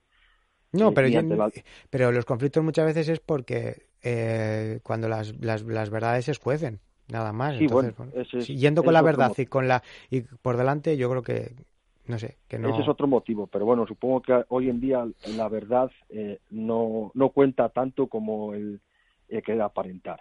Hmm. Entonces, eh, he borrado, vamos, no he borrado, he cambiado el nombre de Juan Lobón, he puesto mi nombre personal, he cambiado la foto de perfil y Juan Lobón, eh, mi perfil de Juan Lobón, que sigue estando el perfil de Facebook y de, y de Instagram, pero con otro nombre, mi nombre real, he decidido abandonar esta, esta pelea que, hmm. que mantenía con el mundo de, del postureo, de, de las mentiras, de, de, la, de, de querer aparentar lo que no se es, decidí abandonar porque por cada, cada buen rato que me daba me daba 20 disgustos, entonces no me merecía la pena y he decidido abandonarlo y volver a, a ser el, el, Juan Lobón que era antes en realidad, o sea, el solitario, eh, eh, mi casa, mi trabajo, mis y tus, y tus cosas para ti y efectivamente. No, no, y no sabes lo que te entiendo, porque yo lo digo muchas veces. Yo, por, porque por el programa no me queda más remedio que tener redes sociales, porque bueno, hoy en día es un medio de, de hacer llegar a, a, la, gente que quiere escuchar el programa, pues hacérselo llegar. Pero si no, eh, a nivel particular, no tendría, no tendría redes sociales. De todas formas, hablabas tú antes de, que te sientes identificado con Juan, con Juan Lobón, no por, no por el, no, lógicamente no por el tema del furtivismo, pero es que el furtivismo que él representa en el libro eh, mm. era un furtivismo por supervivencia, no era un furtivismo para hacer daño, era un furtivismo pues eso, para, para, para vivir pues de ello, porque no había otra forma de ganarse la vida. Que, que, que, yo, yo no defiendo ningún tipo de furtivismo, pero cuando tú tienes necesidad de eh, matar un venado para, o una pepa eh, para porque necesitas comer, porque no tienes otra cosa. Claro, está, hay que tener en cuenta que estamos hablando de la posguerra de España, en la que, bueno, pues estaba todo arrasado no estamos hablando en la actualidad, porque hoy en día, mm, si quieres comprar un cacho carne, te vas al supermercado y te cuesta dos euros. Me refiero que dos euros, quien más y quien menos los tiene, que es a lo que me refiero, no es como antes. Entonces, yo no lo defiendo, pero sí que entiendo perfectamente ese, ese, ese, furtivismo por supervivencia. Yo no, yo, yo no es que no lo llamaré, no lo llamaré ni furtivismo. Claro, es que no es ni furtivismo, efectivamente. Hmm. Otra cosa es que el, trofeit, la trofeitis que hay ahora de, hmm de querer tener colgado en la pared un montón de cuernos, un montón de colmillos y un montón de, de lo que sea allí y eso pues claro pues fomenta el furtivismo y, y yo la, yo la verdad es que eh, claro que me gusta tener un, un, jabalí colgado ahí en la pared claro medalla y claro que me gusta pero prefiero unos solo millos de jabalí bien hechos eh o hombre que sí que sí ¿eh? sí sí y el recuerdo o sea, y el recuerdo y ya está si es a que ver, no... yo mi, mi, yo tengo una página de, de, Facebook que se llama Pluma y Pólvora cerrando el círculo hmm. y se llama así porque yo pluma y pólvora eh, significa pluma de escribir, Hmm. pólvora de, de, disparar y cerrando el círculo se hace referencia a que yo eh, cierro el círculo desde que yo empiezo a pistear el jabalí hasta que me lo como. Hmm. O sea, incluso haciendo los trofeos y todo. Es una, yo creo que es la, la única manera de respetar al animal. Hmm. Porque si tú puedes matar un animal, le puedes poner en la boca un trozo de brezo, lo que quieras, pero luego lo dejas allí. O te coges el trofeo. O le sacas solamente los lomos. Eso, e, esa es otra, esa es otra. Solamente los lomos. claro, que es que le sacan solamente luego porque es que no saben hacerlo.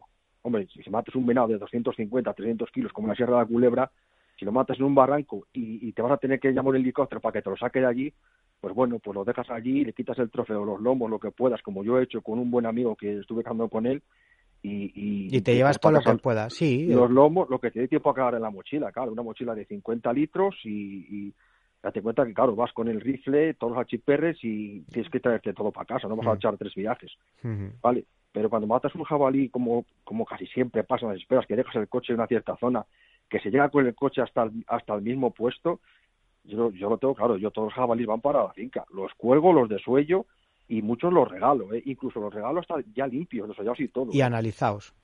Sí, sí. Sí, sí, Sí, a, mí también me pasa, a mí me pasa. A mí también me pasa, pero lo que tú dices, hay gente, a mí me ha pasado incluso en, en, en ganchos, porque a mí las monterías me gustan menos por el tema del peligro y tal, porque me gusta siempre cazar con amigos, pero cuando a lo mejor pues hacemos algún gancho y algún compañero mío, me pasó hace dos años que el Alomia mató una, una cochina grande de estas de 90 kilos que pesaba, joder, y teníamos hasta, hasta donde pudiera acceder un coche, pues sin exagerarte, dos kilómetros de monte teníamos. Sí. Y, Sí. y dices, bueno, esto tiras de ello y, y lo sacamos, tal. Las narices, o sea, las- claro que lo sacamos, pero, pero, pero dos tíos tirando de 90 kilos campo, campo a través, y claro, no quisimos Sí. dejar nada en el campo en el sentido de tripas ni nada, porque bueno, pues no está analizado, puede haber ganado, puede contaminarse, entonces bueno, pues hay que, hay que Mm. tener cuidado. Pues, tirando de él y lo sacamos. Ahora, la Sí. satisfacción luego de limpiarlo, pero vamos, yo es que la tengo siempre. Yo disfruto, como siempre digo, disfruto más limpiando un animal, viendo por dónde ha entrado la bala, el daño que le ha hecho, cómo, ha muerto eh, y, eh, de- Y, de- y- y sobre todo, vamos. Javier, cuando te sientas en la mesa con un buen vino y si es de toro mejor, sí, es verdad que en toro tenéis buen vino. Y ya es el solo, un solomillo eh, a la plancha, poco hecho. Bueno, bueno, mira, creo que tengo un par de ellos en el congelador y me vas a dar una idea para esta noche. Pues me parece muy bien, me parece muy bien. Sí, sí, y además ya es que después del confinamiento y después de todo este verano se han quedado los, los, los congeladores tiritando. Ahora hay que empezar a, a rellenar otra vez. Bueno, yo ya, ya prácticamente lo tengo lleno. Ya llevamos cuatro o cinco meses y yo ya he hecho, he hecho mi gestión y tengo prácticamente el arcón lleno. Lo que pasa es que, claro, pues ahora empieza el tema de las matanzas y sabes que con Claro. el tema de las matanzas, pues eh, todo el mundo te pide un jabalí para... para hacer Oye, mezcla. a ver si me haces un jabalí para hacer chorizos y, hombre, no es que yo vaya al monte al supermercado y como dijéramos si dijera un jabalí, me cuesta porque no dejan de ser animales que se mueven pero casi siempre en esta época los cinco o seis que, que suelo matar los, los regalo para gente que quiere hacer chorizos. ¿eh? Claro. Inclu- Incluso los machos viejos, ¿eh? Sí, sí, sí. Bueno, sí. Yo el año pasado hice chorizos de un macho que me dijeron que no los hiciera y como soy así, eh, pues los hice los chorizos. Buah, y quedaron unos chorizos pff, Sí, sí. espectaculares, ¿eh? Hombre, vamos a ver, si no le pillas al guarro encelado oliendo mucho, pues perfectamente, vamos. A, a mí me ha pasado con las cabras montesas muchas veces que te dicen, ah, eso, pues eso no se come, eso está malísimo. Perdona, yo me lo he Mm. comido y, está, y, es, y es una carne exquisita. Digo, tú no te comes un cabrito Pues esto es Mm. lo mismo, pero salvaje, más natural Sí. y, y- y- y con la carne mucho más roja y mucho más sabrosa. Es la única diferencia. Ahora, te, tiene que gustar el sabor fuerte de la carne. Si no, si te gusta comerte eh, un filete de pollo, que bueno, que está muy rico también, pero Sí. pues no tiene nada que ver, claro. Ya, pero eh, no, es- no tiene nada que ver. Nada. Dicho, no, ti- no tiene nada que ver. nada que ver. No tiene nada que ver porque tú coges un pollo de compra y un pollo de corral Bueno, y, o sea, no, no, no, sab- no sabes lo que estás comiendo. Pasa que yo creo que la gente se ha acostumbrado a, a la comida de- del supermercado, que Mm. no tiene el sabor a carne. mm, De hecho, hay mucha gente que no le gusta la ternera por el sabor que tiene la ternera, el sabor fuerte que tiene la ternera. claro, claro. Entonces, eh, la- a la caza le pasa igual. Hmm. Y hay gente que, que le echa muchísimas especias cuando cocina la carne de caza, como por ejemplo puede ser el jabalí, para quitarle ese sabor. Y al final estás comiendo algo que te sabe a especias. Hmm. Yo quiero que cocinar algo y que me, comérmelo que me sepa a carne, A que carne. me sepa a monte. Sí, sí, yo cuando cocino jabalí, que ahora que he aprendido a cocinar jabalí, eh, yo le, le añado lo justo. Sí. Me gusta que, que sepa a, A- a- a lo- claro, sí, o lo haces guisado, que suelta todo el jugo y se queda ahí, ¿sabes? Que, que, que, Claro. que sepa a lo que es carne. No me gusta quitarle la esencia. Eso es. Sí, si, si tú quieres quitarle todo, pues que si baños de leche, que si con vino, que si tal, que si cual. Pero es que al final le estás quitando a la carne de caza, le estás quitando eh, el sabor característico que tiene. La, la bravura, la fuerza, eso Sí. es. Así. Hombre, si, si, le va- si te vas a meter un trozo de carne de jabalí en la boca y va- no vas a poder ni comerlo, pues no. Pero, hombre, ya, ya cada uno sabe qué piezas de caza tiene que coger para cocinarlas, cómo tiene que cocinarlas y qué animales tiene que coger. Claro, no es mismo matar un macho encelado, como tú dices, Hmm, de, de- de grande ya, que, que está, que vamos, que, que huele a, a- a- a kilómetros, que una hembra, pues como yo las he matado, a lo mejor una hembra para hacer chorizos, hmm. y cuando la abres dices, Buah, esto tiene una carne Y, y- impresionante. y- y unas mantecas que vamos. Claro, es que ahora, ahora sobre todo en, en este tiempo que empiezan con la bellota, Ya los ves. maizales, empiezan a echar una capa de tocino y de grasa que, Mm. que si que si no le dices a la gente que es jabalí o no lo ven, no se lo creen. No. A mí me ha pasado, ¿eh? Sí, sí, sí, sí, sí, sí, totalmente, totalmente. Bueno, Juan Pablo, pues eh, un auténtico placer la, la tertulia contigo. Me quedo con, con ganas de más, de, de preguntarte más, pero nos hemos ido de tiempo. Llevamos casi 45 minutos charlando, así que si te Mm. parece, pues, contamos contigo Bueno. en el Morral para otro día, por otra tertulia morralera. Cuando quieras, y ya sabes que puedes venir a Zamora cuando quieras, a ver si podemos echar una charla larga y tendida. Y tranquilamente, fuera de micrófonos y para nosotros, ¿no? Efe- efectivamente, efectivamente. Pues lo dicho, que muchas gracias por tus consejos, gracias por, por tu naturalidad, por, por Mm. hacernos sentir reflejados en ti muchos cazadores que al igual como tú y como, como hemos hablado que le pasaba a Juan Lobón, conocemos y nos regimos por las leyes de la naturaleza y que eso que es lo que nos hace estar despiertos y poner en funcionamiento ese gen primitivo que tenemos, ese gen de la Sí. estrategia y, de la supervivencia. Así que nada, un auténtico placer, Juan. Igualmente, Javier, cuando quieras, ya sabes dónde estoy. Hasta la próxima, un abrazo. Un abrazo, adiós.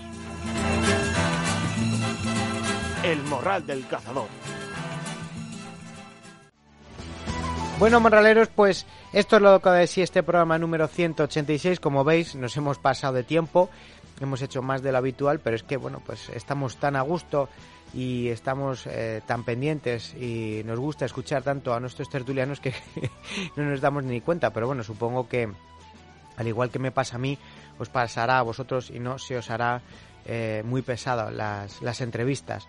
Eh, lo dicho, que espero que os haya servido tanto como a mí eh, estas dos tertulias. En la primera parte para conocer la gama de visores, de prismáticos y catalejos de, de la marca Soloñac que nos ha traído Javi Solsona y que os animo a que al menos os acerquéis a verlos y probarlos a las tiendas eh, porque en cuanto a relación calidad y precio pues están muy pero que muy bien.